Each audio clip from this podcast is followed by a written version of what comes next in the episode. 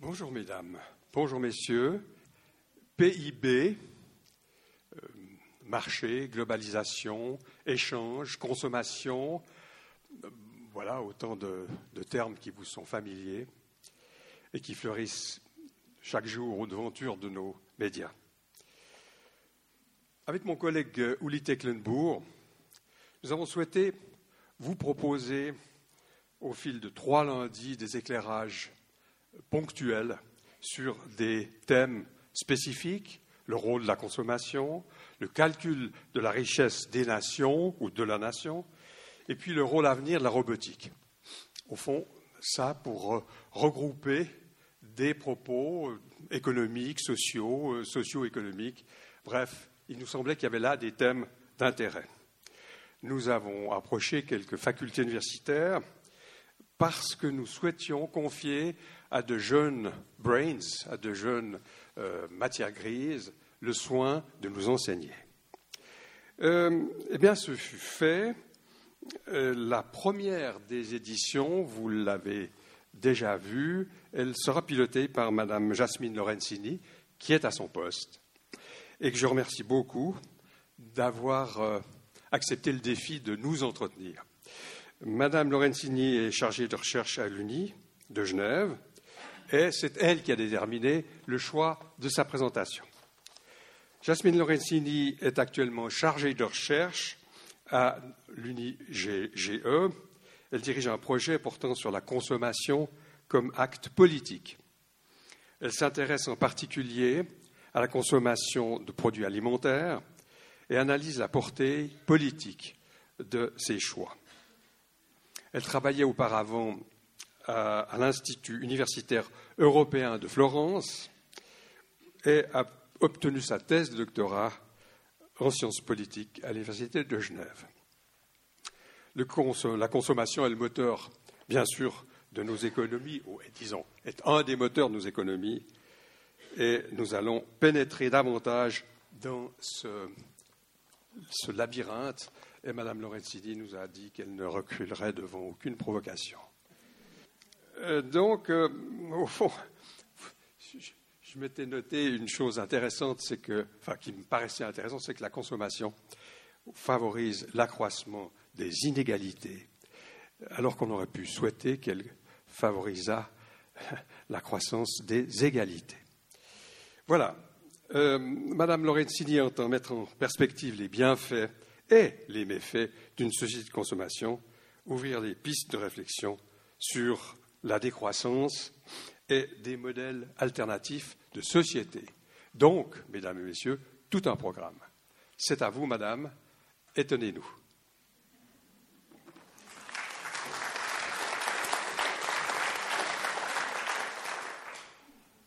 Bonjour, bonjour à tous. Est-ce que vous m'entendez bien si je parle comme ça? Oui. Merci beaucoup pour cette introduction et pour euh, cette invitation à venir parler aujourd'hui de la consommation qui est euh, au cœur de mes recherches. Euh, je vais sans plus tarder commencer ma présentation. Tout d'abord en vous parlant des objectifs ou de l'objectif principal du cours que j'ai préparé pour aujourd'hui. L'objectif pour moi est de mettre en perspective euh, la dimension individuelle qui est souvent celle que euh, l'on s'imagine en premier lorsque l'on parle de consommation et euh, la dimension plus collective qui est derrière de nombreux actes de consommation. Et puis en mettant en perspective cette dimension individuelle et collective de la consommation, on peut voir un certain nombre de contradictions qui sont au cœur euh, des processus de consommation. Alors tout d'abord, pour euh, vous inviter à prendre part activement à ce cours, je vais vous demander d'imaginer euh, une publicité pour les voitures. On en voit régulièrement dans les rues, à la télévision, à de nombreux endroits. Donc il est assez facile de s'imaginer ce type de publicité. Et puis, euh, si j'en décris une pour vous, ce type de publicité généralement euh, représente euh, une voiture plus ou moins grande, plus ou moins luxueuse, avec à son bord un conducteur, généralement un homme seul, Et puis, la voiture est représentée dans une ville ou dans un paysage plus ou moins beau, sur une falaise ou dans une montagne, où il n'y a généralement aucune autre voiture. Donc, ces publicités symbolisent assez bien une certaine idée de la liberté et de l'individualisme. Ces images euh, que vous imaginez contrastent avec euh, cette photographie de Edward Burtinsky, qui est un photographe euh, canadien qui a beaucoup travaillé sur l'Anthropocène. Et ce qu'elle nous montre avec ce type de photos ou d'autres photos où il montre les sables bitumeux au Canada, c'est l'envers de ce décor idyllique qui nous est présenté dans les publicités pour les voitures. Ici, on voit un lot de voitures euh, neuves qui sortent d'une chaîne de production euh, Volkswagen, pour ne pas les nommer. Et puis, on voit que euh, les voitures s'étendent à perte de vue et qu'à cette distance, elles se ressemblent toutes. Donc, on perd cette idée d'individualisme, de liberté, et puis aussi d'être seul dans sa voiture au volant sur une route déserte. Donc ceci met un peu en perspective euh, déjà cette idée individualisme collectif qui euh, sous-tend la consommation. Ensuite, pour que vous sachiez euh, plus précisément de quoi nous allons parler, je vais vous présenter le plan de la conférence d'aujourd'hui. Alors tout d'abord, on va définir ensemble ce qu'est la consommation pour être sûr que nous parlions tous de la même chose. Ensuite, nous allons faire un pas en arrière et regarder euh, les théories sociologiques qui expliquent la consommation pour euh, se demander pourquoi, en fin de compte, consomme-t-on Quels sont les moteurs de la consommation Et puis, nous allons aller voir en aval de la consommation pour euh, s'interroger sur les conséquences environnementales, économiques et sociales de la consommation. Et puis, euh, dans la toute dernière partie, nous allons nous rapprocher euh, des thèmes de ma recherche en cours et interroger quelles sont les possibilités de changements sociaux et politiques qui peuvent conduire à un modèle alternatif, à une réduction de la croissance et éventuellement un, un changement beaucoup plus grand en ce qui concerne la société de consommation. Donc prenons tout d'abord cette question, qu'est-ce que la consommation? Quels sont les différents moments de la consommation? Si vous pensez à, une définition courante qui existe, par exemple, dans le dictionnaire ou euh, ce que nous avons en tête lorsqu'on pense à la consommation, on pense surtout au fait d'acheter et d'utiliser des produits, des biens et des services. Euh, cela peut être aussi euh, consommer des choses beaucoup moins matérielles, comme consommer de l'énergie, des choses qui sont souvent invisibles, mais qui font partie aussi de la consommation. On pense beaucoup moins à la consommation comme le fait d'user et de jeter par la suite un certain nombre de produits. Et ceci est vrai euh, dans le sens commun, mais c'est vrai aussi en sociologie. Et en effet, euh, euh, un sociologue, Alan Ward, qui a beaucoup travaillé sur la consommation, nous présente trois étapes de la consommation en lien avec le fait d'acheter. Il y a tout d'abord le moment de l'acquisition, qui se précède de la décision d'acheter et du fait de se déplacer, sauf si on achète sur Internet, mais généralement on se déplace encore pour aller acheter un produit. C'est l'étape de l'acquisition. Ensuite, après avoir acquis le produit, il y a une période d'appropriation. C'est euh, le fait de rentrer chez soi, ranger le, produit, le bien, l'objet que l'on a acheté, et lui trouver un, usage plus ou moins régulier et euh, plus ou moins personnalisé selon le type d'objet et selon les personnes. Et puis il y a un troisième temps, c'est l'appréciation de cet objet, c'est la valeur sentimentale et symbolique que l'on accorde euh, à l'objet. Donc ces, trois moments sont principalement liés à la consommation euh, de biens matériels ils peuvent s'appliquer aussi à la consommation de certains services, comme euh, des voyages par exemple. Ça s'applique un peu moins bien à la consommation d'énergie ou de choses immatérielles auxquelles on accorde très peu d'importance finalement. Pensez euh, à lorsque vous allumez, éteignez la lumière, rechargez votre téléphone. C'est des gestes que l'on fait sans euh, leur accorder aucune importance. Un autre sociologue nous dit oui, ces trois étapes sont très intéressantes. Toutefois, il y a trois étapes qui sont liées au fait d'user les produits, de les jeter, de s'en débarrasser, qui font partie du cycle de la consommation, mais auxquelles on accorde beaucoup moins euh, d'importance et qui restent trop souvent invisibles. David Evans nous parle de la dernière étape, qui est la disposition. C'est le pendant de l'acquisition. C'est le fait de, de jeter ou parfois recycler ou donner, échanger le bien si on trouve euh, un nouvel usage ou un nouvel utilisateur. Avant cela, il y a euh, le désinvestissement. C'est l'objet qui perd euh, de l'importance dans l'usage qu'on peut en faire au quotidien. Ça peut être un habit qui nous plaît moins et que l'on utilise moins régulièrement. Et avant cela, il y a la dévaluation, la perte de valeur sentimentale et d'attachement à cet objet. Donc on voit bien que la consommation a un cycle qui va d'une période plus positive d'appropriation de l'objet et une période négative de euh, rejet euh, d'objets. Et là, on commence à voir certaines des externalités négatives qu'il peut euh, y avoir en lien avec la consommation. C'est le fait de produire des déchets. Mais au fond, ceci nous dit encore très peu de choses sur euh, pourquoi consomme-t-on, pourquoi euh, souhaite-t-on acheter différents biens et services? Antonietta Di Giulio, qui est une philosophe qui travaille sur euh, la consommation et puis surtout sur les alternatives à la société de consommation, nous dit qu'il est très important de penser à la consommation comme à la satisfaction de différents besoins. Généralement, les gens euh, n'achètent pas, ne souhaitent pas posséder ou utiliser des biens comme euh, le, but dernier de la consommation. Le fait de consommer répond à d'autres types de besoins qui sont construits socialement et qui varient d'un individu à l'autre et aussi d'une société à l'autre. Pour vous donner euh, quelques exemples. Se nourrir, c'est à la base un besoin physiologique, un besoin primaire. On peut se dire, tout le monde doit se nourrir, oui. Toutefois, la consommation euh, se fait de différentes manières selon les personnes et selon les sociétés. Euh, certaines personnes euh, cuisinent à domicile, d'autres personnes commandent de la nourriture qu'elles se font livrer à la maison, d'autres personnes se nourrissent essentiellement dans des fast-foods qui préparent l'essentiel des, des, produits consommés. Donc on voit là différents types de consommation qui euh, correspondent à certains styles de vie, à certains groupes sociaux et puis aussi à des modèles euh, de société euh, différents.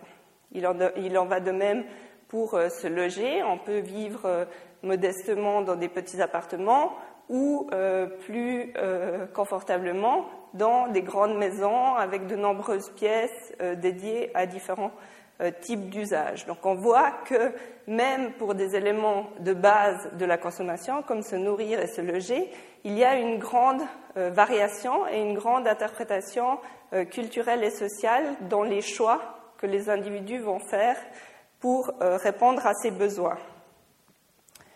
Et puis, finalement, quels sont les déterminants sociaux de ces différents modes de consommation?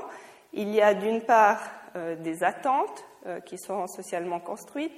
Il y a des pratiques sociales qui sont liées à des infrastructures à disposition pour consommer et un certain nombre d'interactions sociales. Donc ça reste euh, pour l'heure très abstrait, ne vous inquiétez pas. On va élaborer ces trois thèmes, les attentes, les pratiques et les interactions sociales, dans les trois prochains exemples dont je vais vous parler plus concrètement. Attentes et contraintes sociales. Souvent, si on prend un peu de recul, c'est plus facile d'analyser euh, les mécanismes euh, sociaux qui sont à l'œuvre euh, dans la publicité et aussi dans la société de consommation. Ici, je vous présente une publicité Moulinex des années 60. À partir de 1962, Moulinex a choisi comme slogan Moulinex libère la femme, avec l'image que vous voyez ici, une femme réjouie, bien coiffée, avec un collier de perles et qui jette son tablier. Et puis, euh, l'idée étant que si euh, les femmes et les ménages plus généralement commençaient à consommer euh, des électroménagers, cela libérerait du temps pour les femmes pour faire d'autres choses que s'occuper du ménage, de la nourriture et de toutes les tâches domestiques. Alors bien sûr, c'est de la publicité qui vend des électroménagers, donc ils ne questionnent pas du tout euh, la division sociale du travail entre hommes et femmes. Par contre, ils proposent une solution à leur avantage, c'est-à-dire acheter nos produits, acheter nos électroménagers, et votre vie sera plus belle, plus simple, et vous aurez du temps pour faire d'autres choses.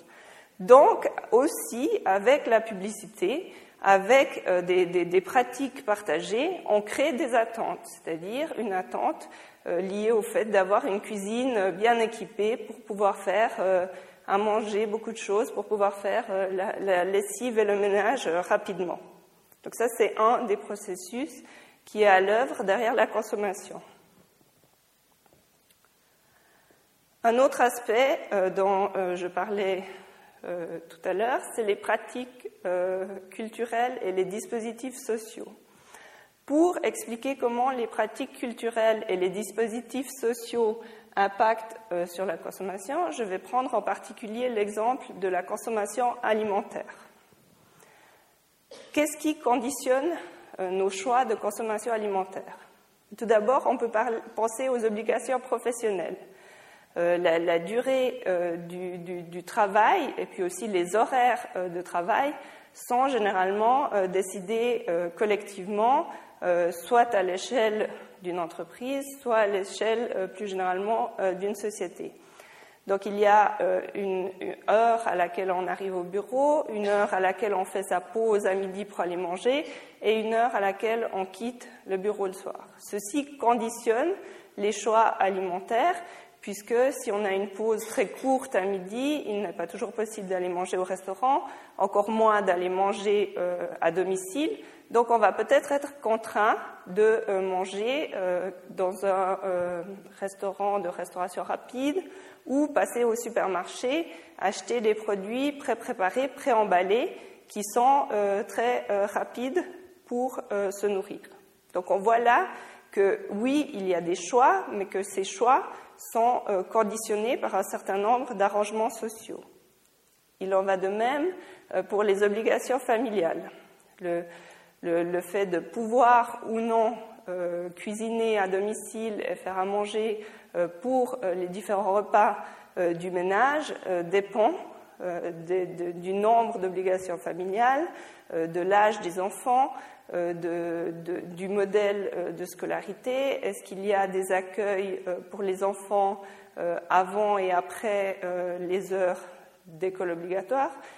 Toutes ces décisions collectives vont affecter ou obliger les ménages et les individus à faire des choix particuliers quant à leur alimentation. Ensuite, il y a, au-delà de ces modèles sociaux, euh, des, infrastructures qui, euh, euh, qui façonnent la manière dont nous consommons, notamment les transports. Est-ce qu'il est facile ou pas de se rendre au marché, à la ferme, dans les différents commerces, supermarchés qui vendent des produits différents? Et puis en lien avec cela, l'urbanisme. Est-ce qu'il y a une segmentation entre les zones d'habitation et les zones où euh, se situent les commerces. Si c'est le cas, ça veut dire qu'on ne peut pas s'arrêter, acheter euh, des produits alimentaires sur le trajet entre la maison, l'école, euh, le travail, etc.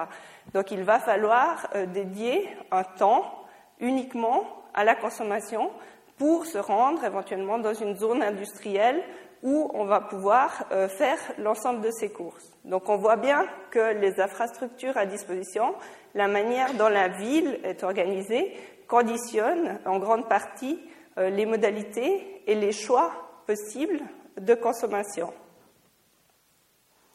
Et finalement, euh, le dernier élément dont je vous parlais, c'était les interactions sociales. Qu'est-ce qu'on voit euh, sur cette photo? On voit un travail de Harry Verlouis et Ellie Uytenbroek, je pense que je prononce très mal.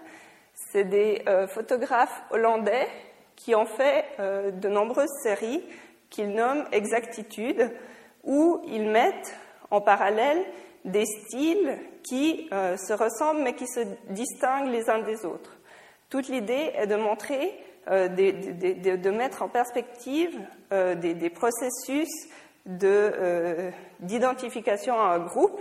Les gens adoptent un style spécifique pour se reconnaître et appartenir à un groupe mais à l'intérieur de ce groupe, chaque personne veut tout de même maintenir une individualité, une personnalité et se distinguer, se démarquer de ce groupe. Donc on voit là comment euh, il peut y avoir aussi des processus de consommation pour euh, appartenir à un groupe tout en arrivant à se distinguer à l'intérieur du groupe. Et puis euh, là, j'ai choisi une des séries qui s'appelle Portrait of a Lady, mais sur le site de ces deux photographes, vous pouvez voir euh, de très nombreuses euh, séries de ce type avec des personnes de tout âge et différents sexes aussi.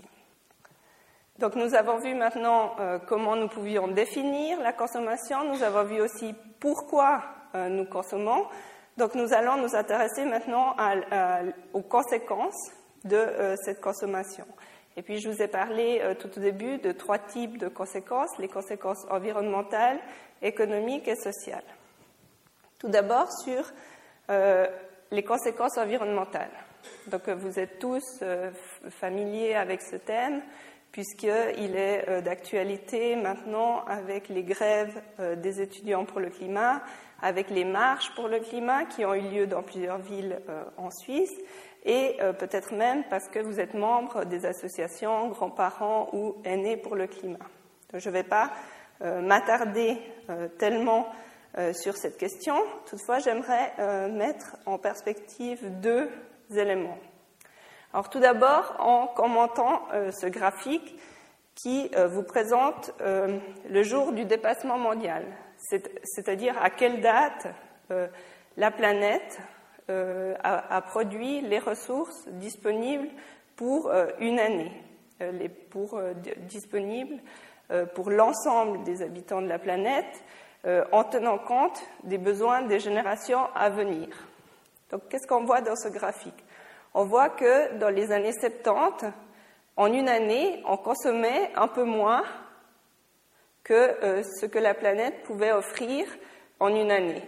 Et puis ensuite, on voit que cela augmente régulièrement et que en 2018, le 1er août, donc peu après la moitié de l'année, nous avons déjà consommé l'ensemble des ressources à disposition pour l'ensemble de la planète cette année-là. Donc ça veut dire quelque part qu'il faudrait euh, réduire notre consommation de moitié pour rester dans les limites euh, planétaires. Sauf que ce chiffre cache euh, des inégalités très importantes entre euh, les pays. La Suisse, euh, souvent, s'imagine comme un pays euh, très vert, très écologique, on recycle, c'est fantastique, on fait bien notre travail. Oui, mais en même temps, la Suisse est un pays très riche, avec un pouvoir d'achat élevé, donc la possibilité de consommer beaucoup. Et puis, on voit ici que la Suisse, si tout le monde devait vivre comme un Suisse, il faudrait 3,3 planètes euh, pour euh, l'ensemble de la population mondiale. On voit souvent les États-Unis comme un très mauvais élève. Eh bien, on se rend compte avec ces chiffres qu'on n'est pas si éloigné d'un Américain dans notre mode de vie et qu'on est beaucoup euh, plus proche d'un mode de vie à l'américaine que d'un mode de vie à la chinoise ou à l'indienne.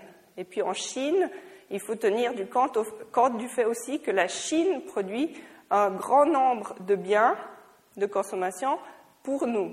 Donc euh, ce chiffre de deux planètes cache peut-être aussi euh, des, productions euh, de déchets, une surconsommation des possibilités de la planète pour nous.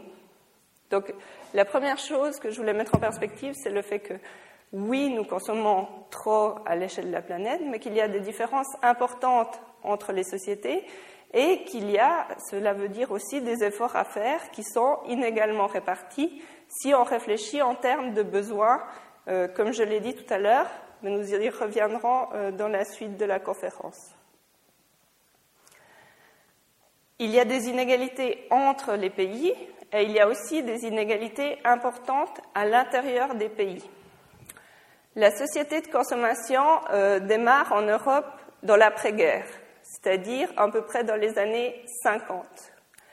Et ce que je voulais vous montrer avec euh, ce graphique qui est tiré des travaux de Piketty, que vous connaissez probablement, qui a des données très intéressantes sur le long terme et qui nous montre que les inégalités ont chuté dans la première partie du XXe siècle jusqu'à la Deuxième Guerre mondiale, mais que, avec le début de la société de consommation, ces inégalités tendent à augmenter. Donc la société de consommation a eu beaucoup d'attrait parce qu'elle promettait de servir d'égalisateur social. Elle promettait de réduire les inégalités puisque chacun aurait accès à la consommation d'un certain nombre de biens et de services tout le monde pourrait s'équiper comme euh, les ménages les, plus, euh, les mieux lotis. Tout le monde pourrait avoir un frigo, une télévision, une voiture. Euh, le problème étant que les, les, produits dont on a besoin se multiplient, comme l'illustrait la publicité Moulinex tout à l'heure. Et puis, finalement, sur cette question du bien-être des Suisses, j'ai cherché des euh, statistiques pour vous montrer des tendances sur le bonheur euh, sur le long terme. C'est très difficile à trouver. En fait, les, séries les plus longues que je trouve euh, durent 15, 20 ans, donc ça ne permet pas de voir des tendances longues depuis le début de la société de consommation. Donc, j'ai décidé d'utiliser les données de European Social Survey de 2018 pour vous montrer ce qui se passe aujourd'hui en termes de bien-être. Donc ici, on, demande à chaque personne d'évaluer sa vie en général. C'est une mesure qui est euh, souvent utilisée pour mesurer euh, le bonheur ou le bien-être de manière très générale. Et puis, euh, ce qu'on voit, c'est que la plupart des réponses, des répondants disent être globalement très satisfaits avec leur vie. Entre 8, 9 et 10, c'est la majorité des réponses. Et il y a peu de personnes qui disent ne pas être euh, satisfaits avec leur vie en général. Ensuite, on peut s'interroger sur euh, quels facteurs expliquent ce bien-être. Et puis, on, sait qu'il y a des facteurs liés au sexe, à l'âge, au niveau d'éducation. Mais ce qui m'intéresse euh, le plus, c'est des choses qui peuvent être liées à la consommation. Donc, dans la base de données que j'ai utilisée, il n'y avait pas de, de, de mesure directe de consommation, donc j'ai réfléchi à des indicateurs indirects de consommation. Et ce qu'on voit, c'est que le revenu, avec le revenu, le bien-être augmente. Ça n'est pas euh, statistiquement significatif parce que, euh, vous voyez ça parce que la ligne horizontale coupe l'axe du zéro. Donc ça veut dire que le revenu a un effet très faible quelque part sur euh, le bien-être.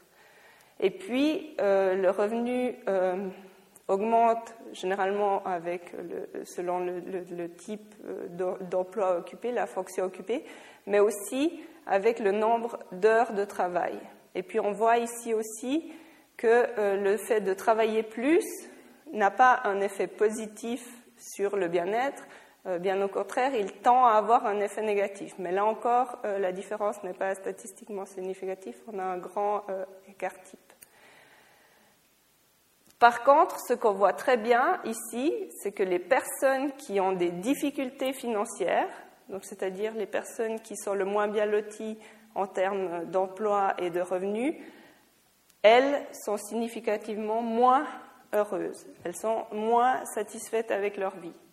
Donc en fait, on, peut se dire que euh, cette société de consommation qui euh, renforce les inégalités euh, n'a pas ou peu d'effets positifs euh, sur le bien-être et tend à avoir euh, des effets négatifs euh, en renforçant les inégalités.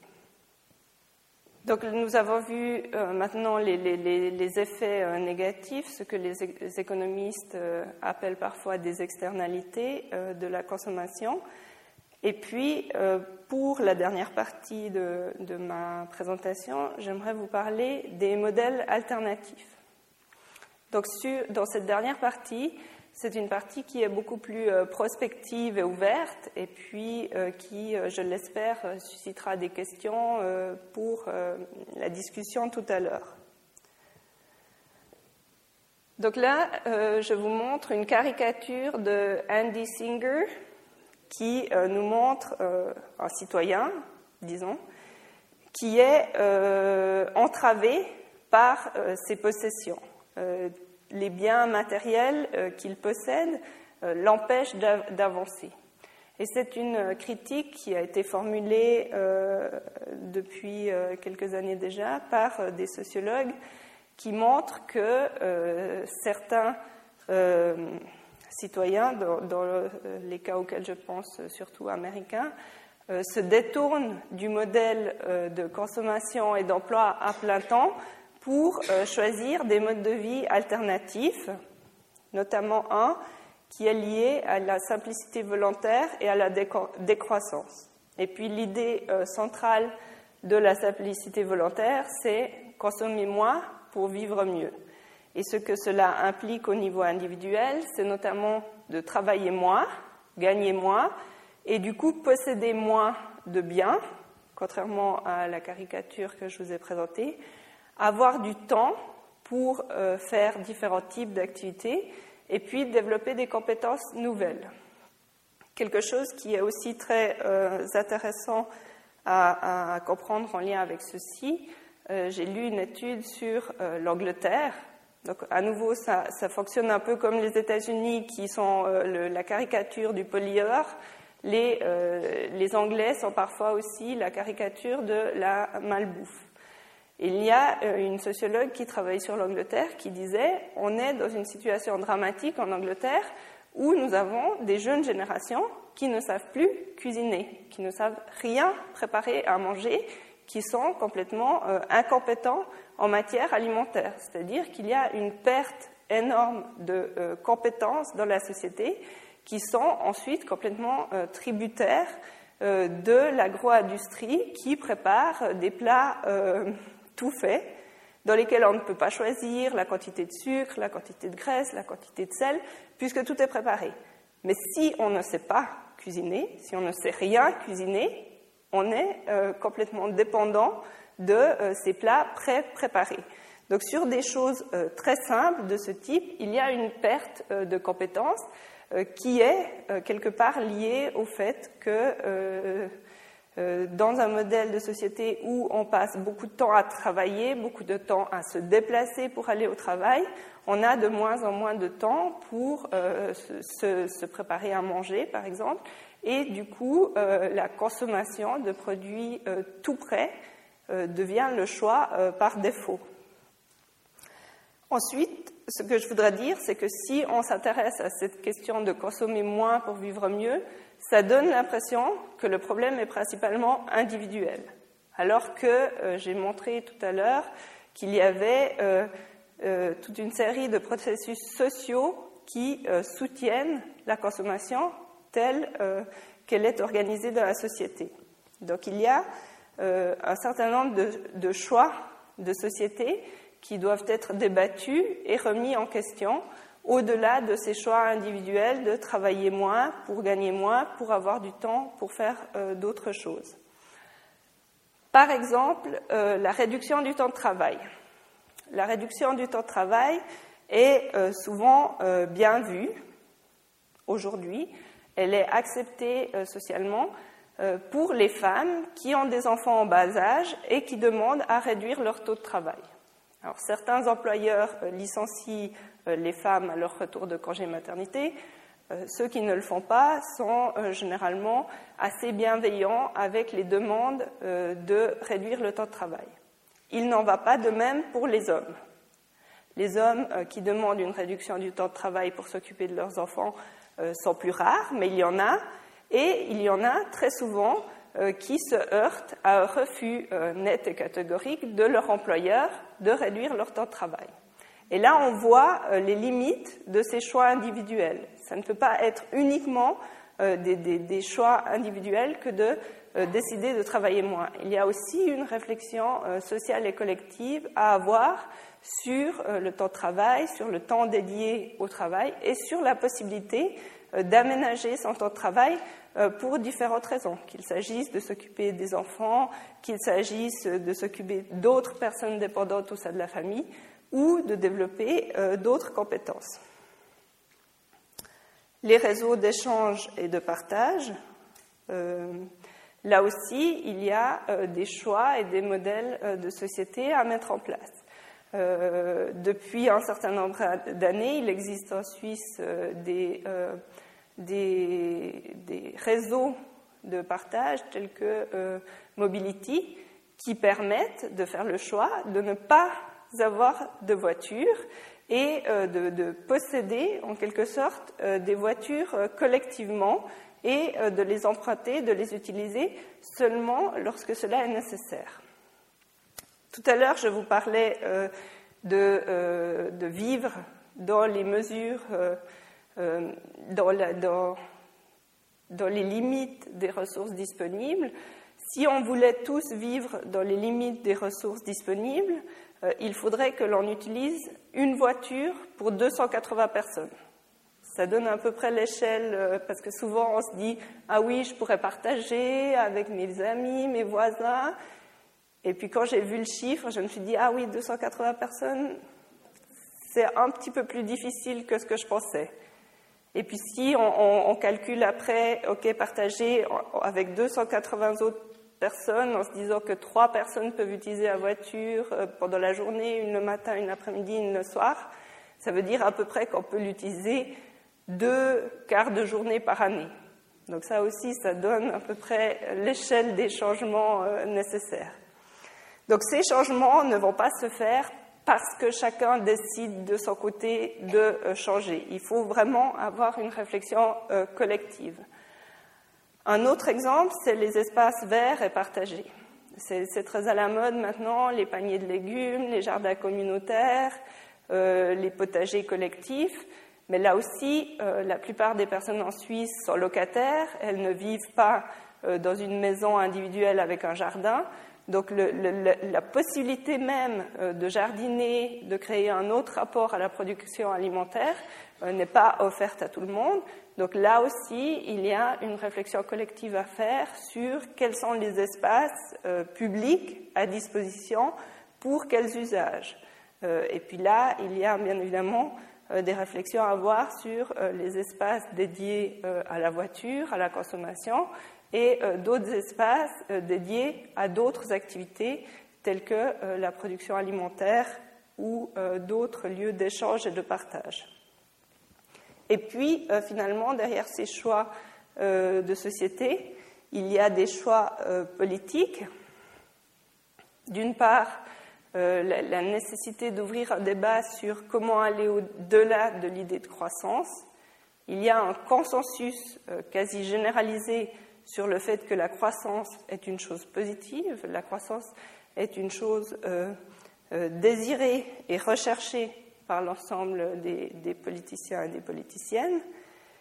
la croissance a permis de nombreuses choses, notamment le développement de l'État social, et puis, avec euh, la, crise des 15 dernières années, en particulier dans les pays d'Europe du Sud, on voit les effets euh, dramatiques que peuvent avoir une euh, fin de la croissance. Toutefois, dans un monde fini, où on essaye de réfléchir à la manière de limiter l'utilisation des ressources pour rester dans les limites de la planète, il faut bien réfléchir à cette question euh, de la croissance et puis réfléchir en amont, c'est-à-dire avant de faire face à des crises euh, dramatiques comme euh, la crise des 15 dernières années. Et puis, cela requiert probablement aussi de réinventer la participation politique, de s'interroger sur quel est le rôle des citoyens dans la démocratie, quels sont les inputs que les citoyens peuvent amener pour ces transformations, au-delà des actions individuelles et des choix individuels. Est-ce que euh, c'est par le vote, le fait de choisir, de soutenir euh, certains partis euh, politiques, mais dans ce cas lesquels défendent un modèle alternatif de croissance et de consommation. Est-ce que c'est par l'engagement dans des jardins collectifs, dans des paniers de légumes Mais du coup, si chacun fait ça dans son coin, est-ce qu'on est très éloigné des choix individuels et minoritaires ou est-ce que l'on arrive à construire euh, quelque chose de plus sur euh, la base de ces euh, micro-initiatives de changement social? Pour aller au-delà de ces questions individuelles et de ces micro-changements, Antonietta Di Giulio, dont je vous parlais tout à l'heure, propose de redéfinir les standards de qualité de vie. Donc ce qu'elle propose de faire, c'est euh, un raisonnement en deux étapes. C'est d'une part de réfléchir à quels sont les besoins objectifs, quels sont les besoins euh, primaires et sociaux qui doivent être garantis pour tous et pour toutes, c'est-à-dire euh, pas seulement tous les Suisses et les Suissesses, mais tous les habitants de la planète, et puis sur le long terme, c'est-à-dire aujourd'hui, pour nous, euh, demain pour nos enfants et nos petits-enfants, et puis euh, pour toutes les générations à venir. Donc il s'agit de définir et délimiter quels sont ces besoins primaires et quel, type de consommation ils peuvent appliquer.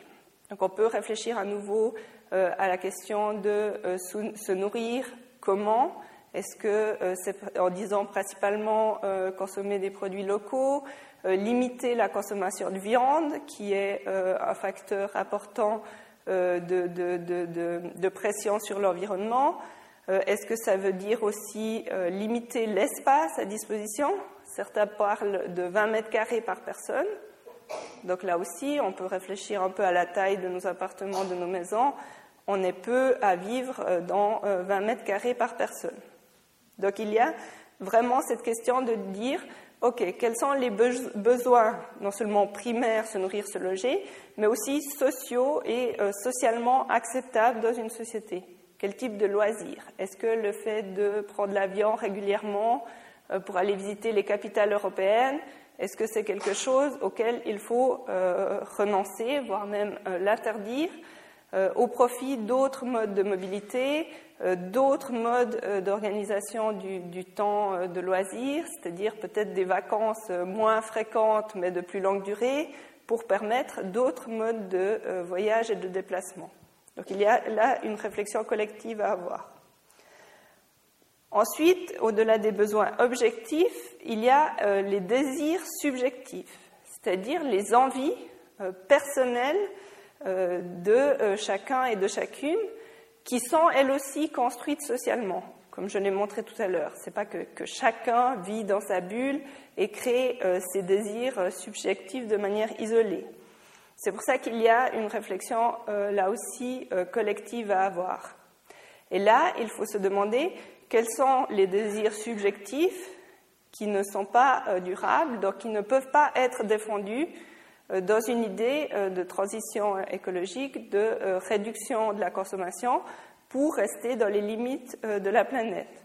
C'est l'exemple que je donnais tout à l'heure de changer les modalités de, vacances, par exemple, pour accommoder le fait de faire des voyages moins fréquents, mais de plus longue durée. Ça veut dire aussi probablement valoriser un certain nombre d'activités qui n'ont pas d'impact sur l'environnement. Euh, la lecture, euh, les échanges entre euh, citoyens plus fréquents, les jardins communautaires, enfin, on peut penser à de très nombreux exemples.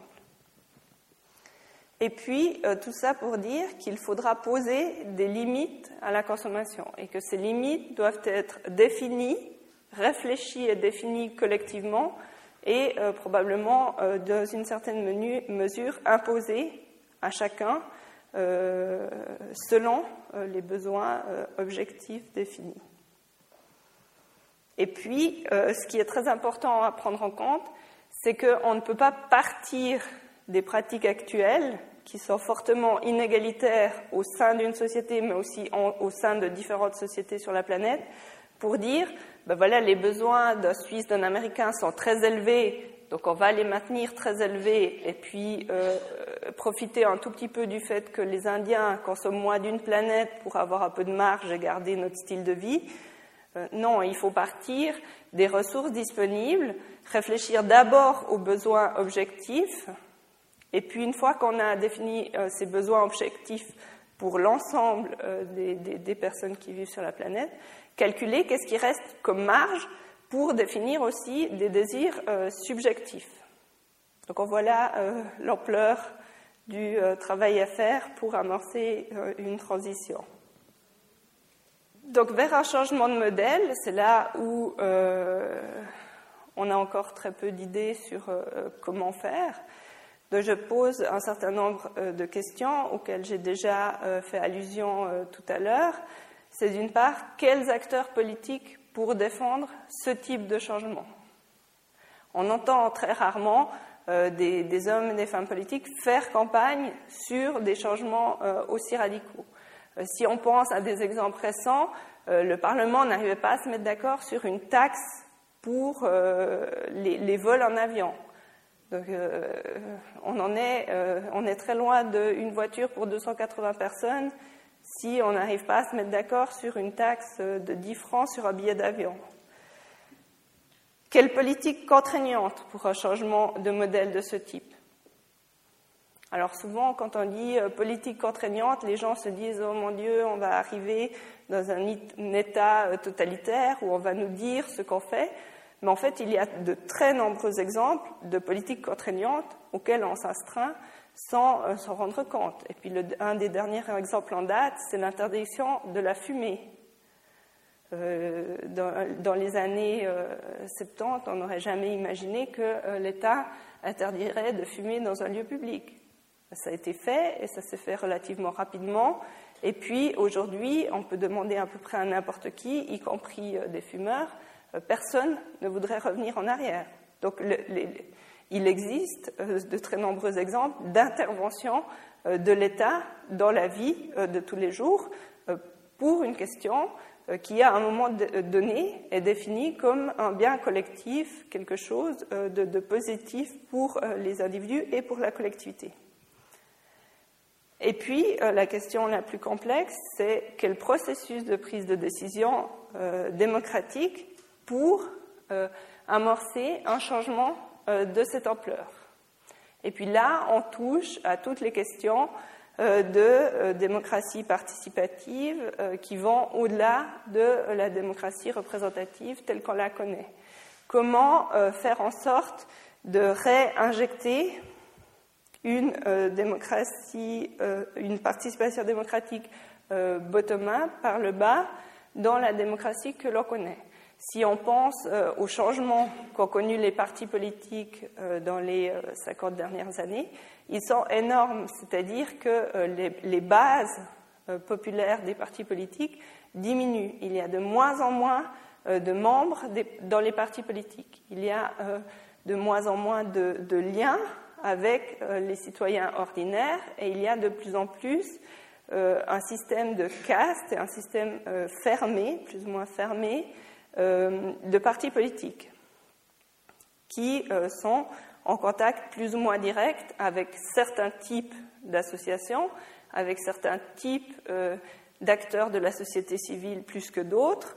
Mais euh, du coup, dans ce modèle-là, comment est-ce qu'on fait pour euh, générer des nouvelles idées? Comment on fait passer des messages en lien avec la décroissance, avec la simplicité volontaire, avec une réduction généralisée de la consommation?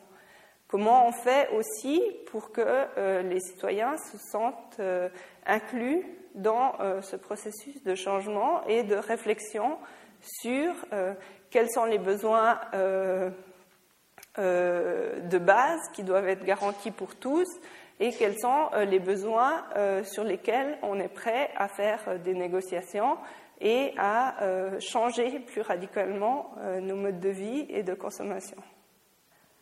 Donc voilà, pour euh, conclure, la consommation, un vrai bonheur. Je n'ai pas vraiment répondu euh, à cette question. Euh, je laisse à chacun le soin de faire le bilan.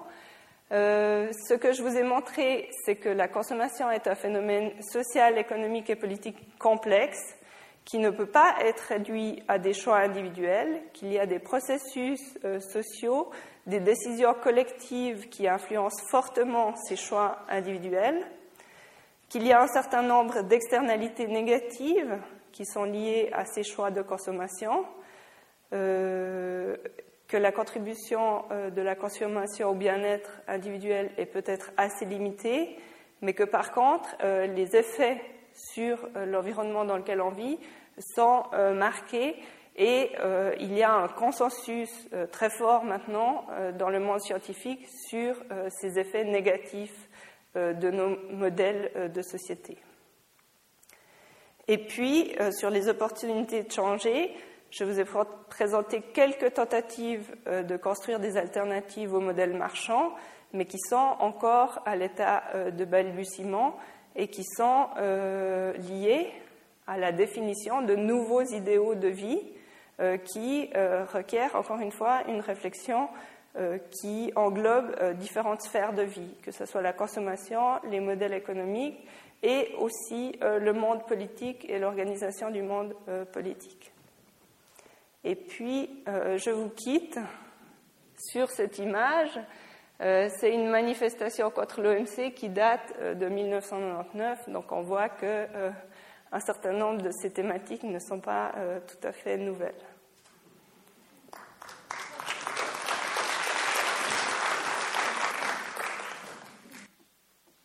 Merci beaucoup, chère madame. Je voulais vous demander si vous étiez optimiste. Mais blague à part, je trouve que vous avez une façon assez corrosive de, nous, faire, de nous faire envie, nous faire envier de revenir 50 ans en arrière, parce qu'il y a des chantiers absolument passionnants. Puis, il faudra être nombreux pour pousser la machine, hein, pour des changements gigantesques qu'on n'arrive pas encore à percevoir, à part dans votre exposé. Un grand merci encore. Merci. Euh, est-ce que quelqu'un souhaite nous, tirer de notre perplexité et puis intervenir, poser une question à Madame Lorenzini? Madame, je vous remercie pour votre exposé. Euh, pour moi, il manque quelque chose de fondamental qui est la plus grande menace de l'humanité, c'est la démographie. On a tous connu ici une Suisse à 4 millions d'habitants, c'était parfait. Euh, une planète à 4 milliards d'habitants, ça allait et on continue une croissance. Moi, j'ai travaillé pour la coopération technique suisse en Afrique. Ça devient l'horreur. Euh, nous avons été dans les années 70 avec ma femme au Népal. Euh, c'était vivable. Dans le nord du Sikkim aussi. Et maintenant, il n'y a même plus de place pour les animaux. Alors, je trouve que dans le milieu scientifique et politique, on ne parle, c'est complètement occulté. La démographie est occultée. Alors, j'aimerais peut-être vous entendre à ce sujet. Bon, j'aurais deux deux, volets peut-être à ma réponse. D'une part, je pense que l'ampleur du, défi démographique dépend du modèle de société qu'on a en tête. C'est-à-dire que si on, veut tous vivre comme euh, des Suisses ou des Américains, le défi euh, démographique est énorme.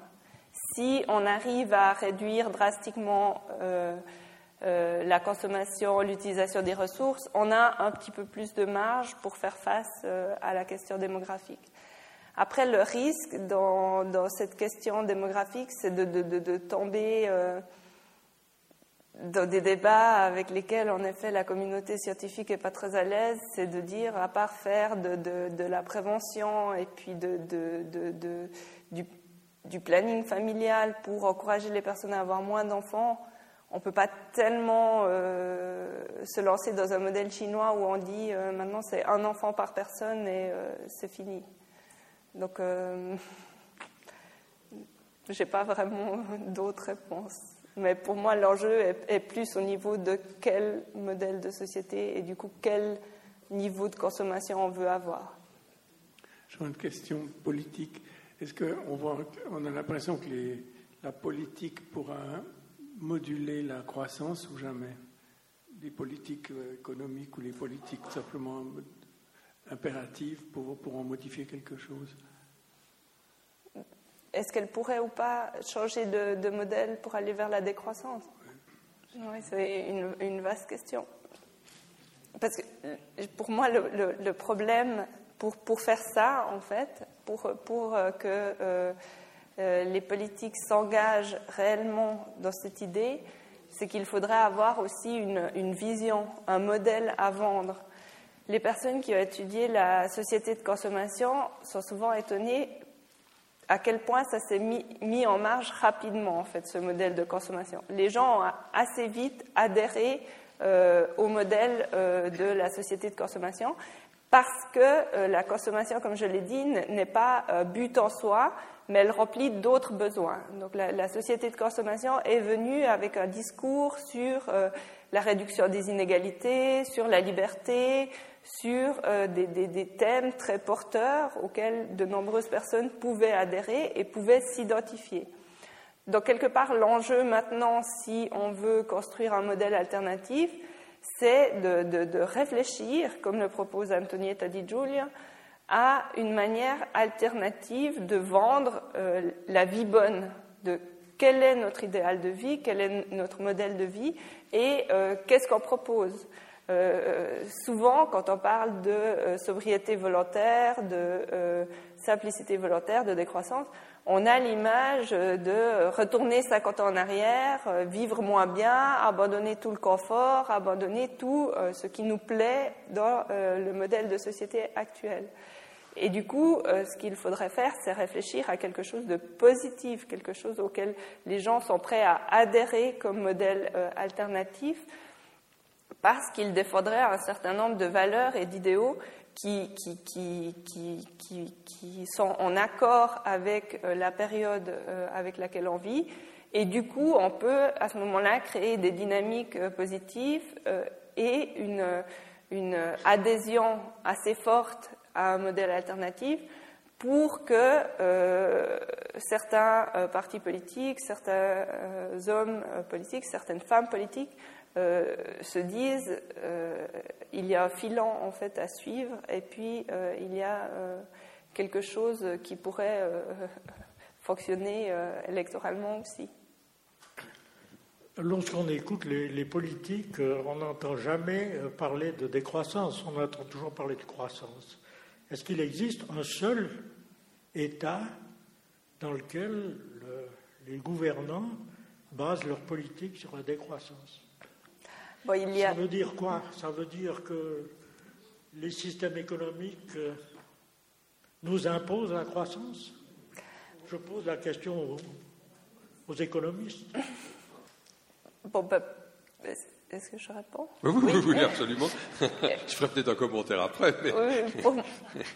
pour, moi, il y a une. Euh, ben, ma, ma, réponse va être très proche de celle que j'ai dit avant. C'est que au-delà des liens très étroits entre le monde politique et le monde économique, et puis peut-être une certaine euh, capture des politiques euh, euh, qui prévalent par les intérêts économiques, il y a aussi le fait qu'il y a une très grande adhésion dans la population à cette idée que la croissance est bénéfique et qu'elle bénéficie à tout le monde. Mais si on prend au sérieux les travaux de Piketty, notamment, qui montrent vraiment très bien sur le long terme, avec des données euh, euh, très solides, que euh, les inégalités n'ont fait que croître et qu'elles sont très loin de se réduire et qu'un certain nombre d'idéaux qui font que les gens adhèrent à l'idée de croissance ne sont pas du tout réalisés. Donc l'enjeu est de déconstruire cela et aussi en parallèle de construire un autre projet qui, euh, euh, euh, trouverait une, adhésion large. Mais, si je peux juste interjeter une remarque à l'attention de M. Joseph qui vient de poser la question pourquoi est-ce qu'on ne parle pas de décroissance? Je dis mais au fond, après tout, qui élit les femmes et hommes politiques qui sont censés nous montrer le chemin?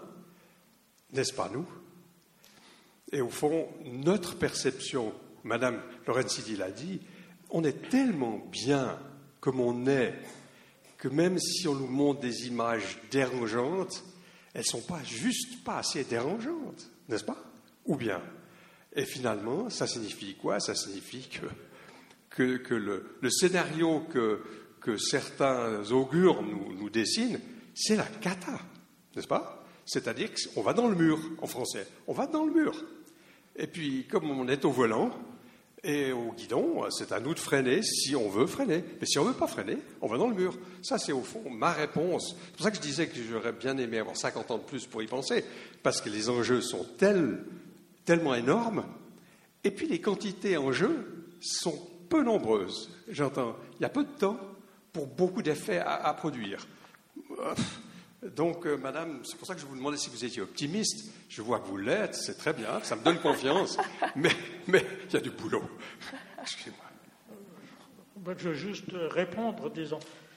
Je, je suis d'accord avec vous. il suffit de considérer les problèmes d'environnement pour savoir qu'on va dans le mur. Il n'y a pas de doute. Mais notre système économique ne nous empêche pas d'aller dans le mur, nous oblige à aller dans le le, système économique propose des solutions qui n'en sont pas et qui sont encore aujourd'hui vues comme les solutions dominantes. C'est la croyance dans une technologie qui va nous sauver. et, alors que la technologie ne peut rien contre le fait que les ressources sont limitées si on devait produire le nombre de, voitures qu'il faut pour avoir tous une voiture électrique, on n'a pas euh, les matières premières qui permettent de faire ça, par exemple.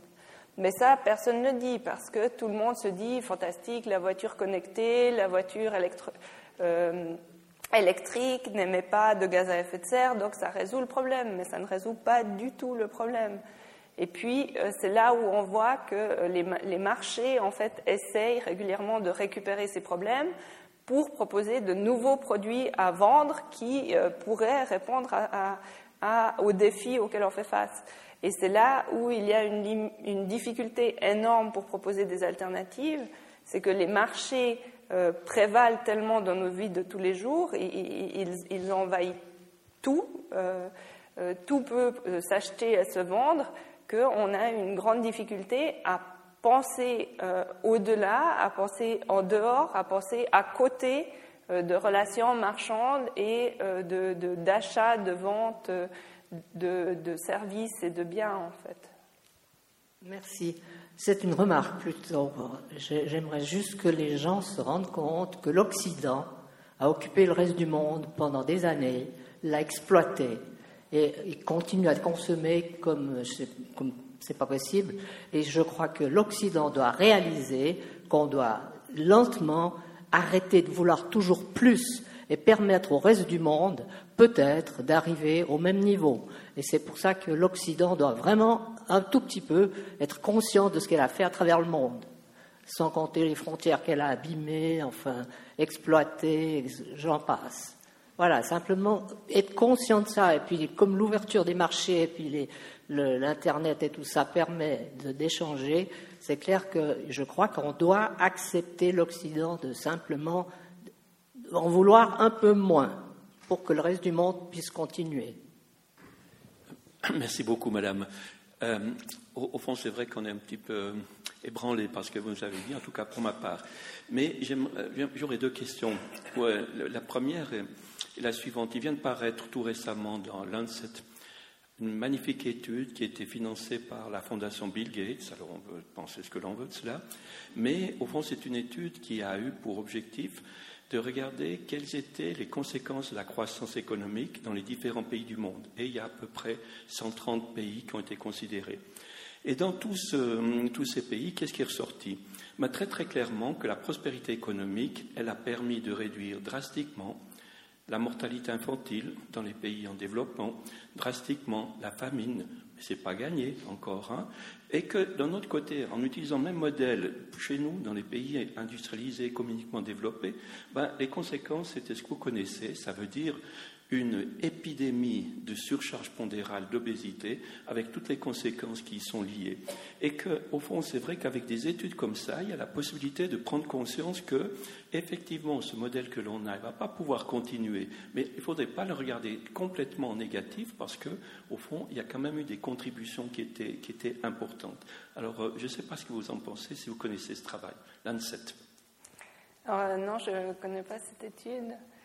Alors, euh, bah, je pense effectivement il faut voir les aspects euh, positifs et négatifs euh, de la consommation.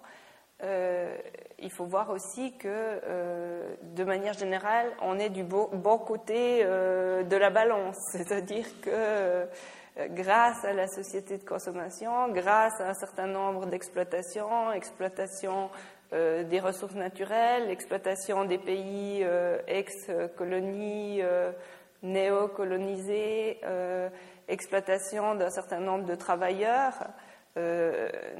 notre niveau de vie est, sans précédent. après, tout l'enjeu, c'est justement de dire si on prend toutes ces externalités négatives au sérieux, euh, qu'est-ce qu'on en fait Comment on fait pour euh, donner une valeur Si on n'arrive pas à sortir d'un modèle marchand, euh, est-ce qu'on arrive néanmoins à réfléchir quelle valeur on donne à la nature? Comment on fait pour mettre ça dans l'équation? Comment on fait pour obliger les entreprises à payer le coût de euh, l'impact écologique aujourd'hui et demain, c'est-à-dire euh, le, coût réel des matières premières en tenant compte d'une idée de rareté, euh, le coût du recyclage lorsque ces matières premières arriveront à échéance, lorsque le produit ne sera plus désiré, plus utilisé. en d'autres termes, comment on va au-delà d'une certaine obsolescence programmée pour obliger les producteurs à prendre en compte la finitude des ressources. Euh, on peut envisager euh, des, modèles qui restent, euh, des alternatives qui restent dans un modèle de société largement marchand et fondé sur un capitalisme un peu différent. Après, ce que, de nombreux critiques disent, c'est que c'est pas possible en fait de revoir le système à l'échelle euh, de changement qui est nécessaire en restant dans un système euh, purement marchand, parce qu'il y a un certain nombre de récupérations de la part des grands pouvoirs économiques pour continuer à faire croire que la solution sera toujours d'acheter plus, d'acheter mieux. En Allemagne, on voit ces jours, ils rappellent les voitures diesel et ils les détruisent des voitures quasiment neuves qui partent à la casse parce qu'on pense que c'est une bonne solution.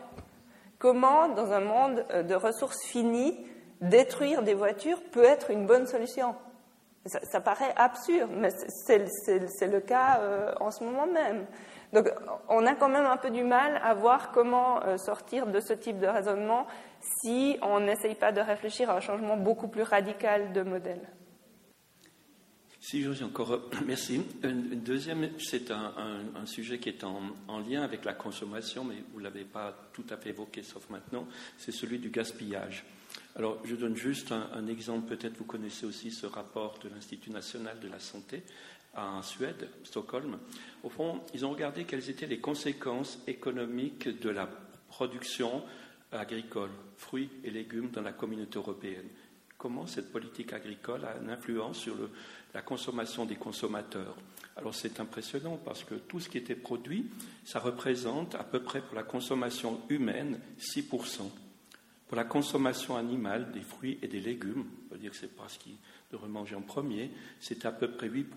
Et puis il y avait à peu près 8% également qui étaient destinés à la distillation des fruits parce qu'il y avait des primes encore surajoutées, ce qui fait que c'était intéressant. Donc vous voyez qu'on arrive à 80% de non utilisés, et ça passait où? Compost. Donc euh, quand on regarde des éléments comme ça, c'est vrai qu'on se dit, mais non d'une pipe, euh, le gaspillage, ça vaut quand même la peine d'aller regarder ce qu'il en est, et qu'on peut dire qu'on peut avancer uniquement dans la mesure où le consommateur est informé de ces éléments-là. Parce que quand vous regardez ce qui se passe en termes de neuromarketing, au fond, on fait tout ce qui est nécessaire, tout ce qui est bien subtil, vous l'avez montré aussi, pour qu'on soit quelque part enfumé. Ça veut dire qu'on procède par émotion et non pas par raisonnement tout à fait quand on va acheter. Alors, ça m'intéressait de savoir qu'est-ce que vous en pensez de ce volet, ce volet euh, gaspillage qui est quand même, euh, au fond, étroitement lié au bonheur de la consommation? Mm-hmm. Donc effectivement, dans tout ce qui est euh, les modèles de simplicité volontaire, euh, je n'ai pas expliqué de manière plus précise de quoi il s'agit. Généralement, les personnes disent on consomme euh, uniquement les biens de première nécessité, c'est-à-dire de l'alimentation, des médicaments et peut-être des sous-vêtements neufs. Et le reste est essentiellement lié au recyclage, à la réutilisation, au partage ou éventuellement à l'autoproduction si c'est possible. Donc là, il y a vraiment une idée de travailler en circuit fermé pour avoir le moins possible euh, de euh, nouveaux produits qui sont euh, injectés sur les marchés. Et ça, c'est très important. C'est là où aussi, moi je parlais de quelle politique contraignante pour amorcer le changement, mais c'est aussi quelles politiques existantes sont contre-productives. Euh, les, subventions à l'agriculture, si elles donnent lieu à des gaspillages de ce type ou à une utilisation de ce type euh, des ressources de base, euh, ne devraient pas exister. Donc là aussi, il y a un travail à faire pour comprendre quels sont les effets de certaines politiques publiques sur le modèle. Mais il est clair que la production agricole euh, a toujours été lié euh, au développement du modèle capitaliste tel qu'on le connaît. C'est-à-dire que le capitalisme a vu le jour en différentes étapes euh, pour arriver au capitalisme qu'on connaît aujourd'hui sur la base du fait qu'il y avait un surplus de production dans le monde agricole. C'est-à-dire qu'à partir du moment où on n'a plus besoin que chaque individu travaille la terre pour pouvoir se nourrir et qu'on arrive à avoir moins d'individus qui produisent plus, on arrive à créer un surplus euh, de nourriture qui permet de libérer des bras pour euh, travailler dans d'autres domaines. Donc on a ensuite les différentes phases d'industrialisation qui sont généralement euh, liées, qui arrivent à la suite d'une avancée dans le domaine agricole qui permet de libérer des forces pour travailler dans l'industrie et puis par la suite dans les services. Ce qu'on voit actuellement, c'est que normalement, si on suit cette logique euh, évolutive du capitalisme et cette capacité du capitalisme à créer des innovations qui permettent de produire plus euh, avec moins, disons, on devrait voir quelque, émerger une innovation fondamentale et elle devrait venir du côté de la Chine, qui est euh, le pays le plus dynamique avec le plus de ressources. Mais on voit qu'il y a euh, un blocage euh, de ce côté-là, euh, parce que, autant du côté technologique que du côté scientifique, on n'arrive plus à créer plus avec moins. Alors il y a de très nombreuses tentatives de le faire avec les organismes génétiquement modifiés.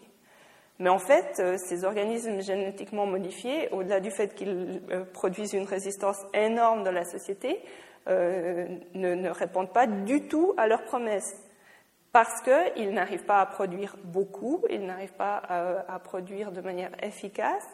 Et puis, euh, les, entreprises qui, développent euh, ces, savoirs disent non, non, mais notre but, ça n'a jamais été de produire plus euh, pour nourrir plus de monde. Notre but, c'est de résister aux comment on dit en français? Aux maladies euh, et puis aux, mauvaises herbes, par exemple.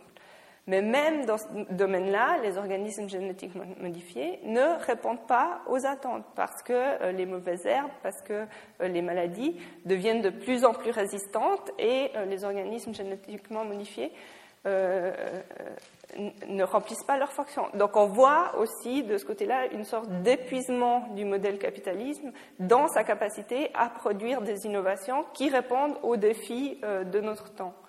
Donc euh, c'est là où, à mon sens, il y a vraiment un enjeu de, de dire, OK, si on arrive à une limite de ce côté-là, qu'est-ce qu'on peut proposer comme alternative euh, à la technologie, à la science en allant peut-être euh, réfléchir du côté de la philosophie, de la moralité, pour voir quelles sont euh, les valeurs attribuées à euh, d'autres biens non marchands, difficilement commercialisables. Est-ce que vous pouvez peut-être développer une question que je me pose depuis un moment? C'est qu'on a parlé consommation, mais pas production. Or, il faut des mains, des hommes, des ouvriers ou des ingénieurs ou des docteurs pour produire. Euh, si on consomme beaucoup moins, il y aura un contre-coup euh, qui sera aussi négatif. Que pensez-vous de cela? Mm-hmm. C'est difficile à dire si euh, ce serait vraiment le cas, parce que si on pense, par exemple, à un changement de modèle d'une agriculture, par exemple, euh, intensive à quelque chose de plus euh, extensif, ou en produit en plus petite quantité, de manière plus diversifiée, on peut imaginer qu'il qu'il faudrait éventuellement plus de travail de ce côté-là. Après, on peut aussi euh, s'imaginer que euh, c'est déjà le cas en partie. Euh, beaucoup de personnes travaillent dans le domaine des services. Et du coup, on pourrait aussi avoir des services qui ne sont pas commodifiés, qui, qui, ne sont pas des marchandises en fait, et qui sont des services compris comme des biens publics et donc qui échappe à une logique euh, marchande. C'est en partie le cas si on pense à quelque chose de très simple comme le service civil en fait. Le service civil, c'est euh, quelque part l'État qui finance un certain nombre de, de, biens. Euh, par exemple, le, le, civiliste qui travaille aujourd'hui ici pour organiser cette conférence, euh, qui euh, échappe en partie euh, à des relations marchandes classiques. Eh bien, mesdames et messieurs, je souhaite, je souhaite au fond partager avec Madame Lorenzini et vous la réflexion qui m'est venue au fil de cet après-midi qui se termine avec beaucoup de questions, sur beaucoup de questions, peut-être pas forcément énormément de réponses, mais pour moi, il y en a une de réponses qui transparaît au travers de nos préoccupations, de nos questions. Et je me dis, mais au fond, quand on est devant un mur, euh, ce qui est important, c'est de savoir pourquoi on y est. Et puis, très souvent, au fond, le pourquoi, il se trouve chez l'autre. Et là, ce soir, enfin cet après-midi, je me suis rendu compte d'une chose, c'est que peut-être bien que l'autre, c'est aussi un peu moi. je vous remercie, Madame, pour cette leçon d'humilité. Et puis, et puis, je voulais rappeler à nos amis ici présents que la semaine prochaine, on aura une session extrêmement euh, fracassante, puisqu'elle consacrera, elle est consacrée à la richesse d'un pays. Qu'est-ce que c'est? Et ce sera le professeur Tille qui nous en parlera et qui viendra peut-être nous rassurer un peu, madame, après cet après-midi assez catastrophique. OK, voilà. Merci beaucoup. Bonne fin de journée.